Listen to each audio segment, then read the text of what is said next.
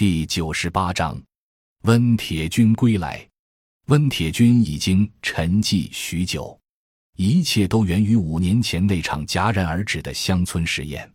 河北定州翟城村本是华北平原上一个不起眼的村庄，距北京二百余公里。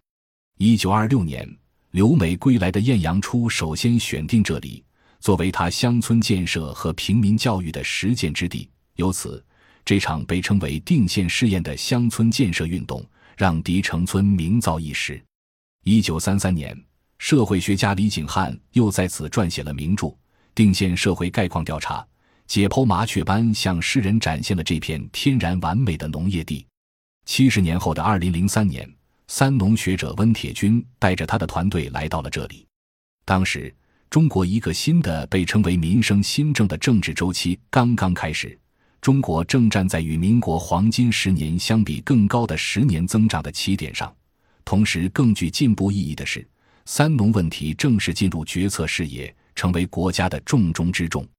作为一直为农村问题鼓呼的学者之一，温三农等到了在实践中检验并发展理论的机会。在媒体的聚光灯下，他的团队试图把狄城村建成生态农业环保农村的样板。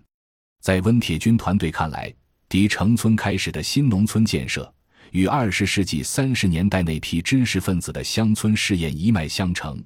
我们都是脚踏实地的知识分子，不是一般的踏在地上，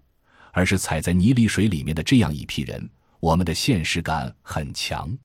但就像黑泽明的电影《七武士》中表现的那样，世代饱受苦难的农民面对精英们绘制的蓝图，总是会小心翼翼地保留着自己的算计。温铁军寄予厚望的合作社一开始就内外交困，不仅外部被有关部门查处，内部监督机制也不成熟，出现了理事搭便车的现象，被社员批为以权谋私。而温铁军利用央视等主流媒体全力推销的生态化有机农业，也被村民质疑为难见效益。尽管温铁军一直劝说村民要先忍得住，只有我们忍了两三年之后。才能告诉城里人说合作社的产品是最安全的，但早已习惯了化肥农药换高产的村民应者寥寥，下乡秀才们的理想之路走得并不顺利。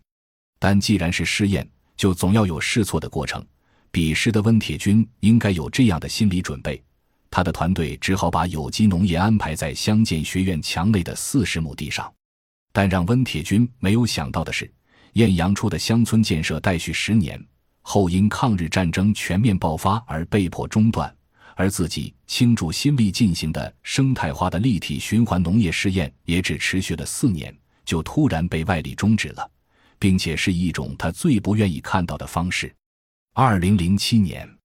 狄城村的晏阳初乡村建设学院被宣布为非法办学，有关部门夜间出动了百余人参与了取缔行动。因为有单位提前向培训人员打招呼，温铁军在学院取缔过程中保持了沉默，并且要求学院的工作人员顺从，绝对不能有人受伤。他说那是底线。五年后，当记者问他怎么看当时的情况，仰天沉默许久后，温铁军感叹：“今天我只能说那是一个误会。”也正是从那次挫折之后，温铁军从主流媒体失踪了。其实。从二零零三年成为央视年度经济人物开始，加之国家战略大调整，三农问题成为重中之重，温铁军成为媒体争相采访的焦点。央视当时对我算是吃干子净的。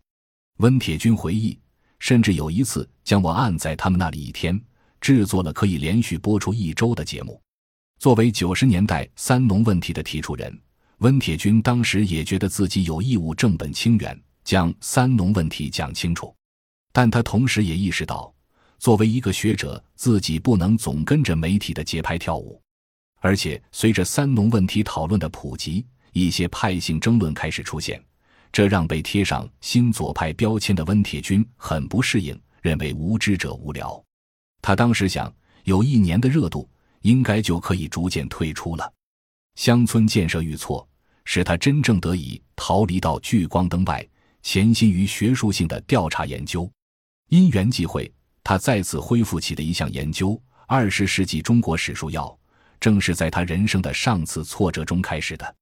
那是二十世纪九十年代末，中国经济正遭受亚洲金融危机的冲击。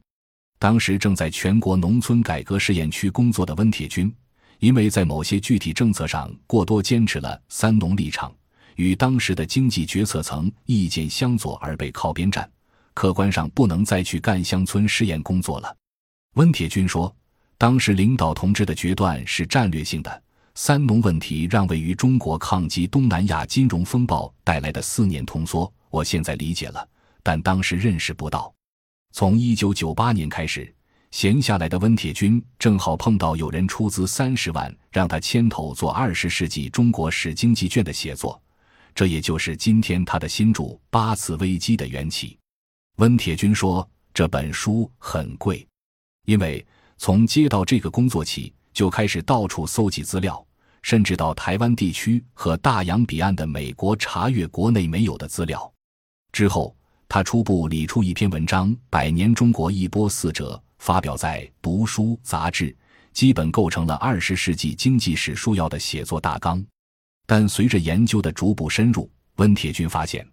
他的研究成果跟当时价值对立的主流教科书都不符合。为此，他去征求了一些老同志的意见。他们告诉温铁军，按照他形成的思路，这本书将是颠覆性的。显然，出书的时机尚未成熟，只能暂时放下。这一放就是十几年、三十年才能磨一剑。温铁军感叹道：“现在看来，从一九七九年捧读《社会主义结构性危机》手抄本，一九八八年发表《危机论》。”一九九三年发表《国家资本在分配与民间资本在积累》，一九九四年发表《建国以来历次周期性经济危机的分析》，一九九六年发表《国际金融资本的全球性危机与中国改革》。开始就是在为这本书做准备，到今天已经三十多年过去了。当被问及今天八次危机的出版，除了大环境出现了变化，是否也在呼应新的政治周期？温铁军回答：“从一九九九年中国主要决策者提出以人为本，到今天提出生态文明，是中华民族与时俱进的整体努力。这本书是我们顺应这个变化过程所形成的思考。但是，我主观上并没有去想呼应谁。当然，我们也有足够的自信，以我们现在所拥有的国际视野，决策部门早晚会从中借鉴的。”本章已经播讲完毕，感谢您的收听，喜欢请订阅专辑，关注主播，主页有更多精彩内容。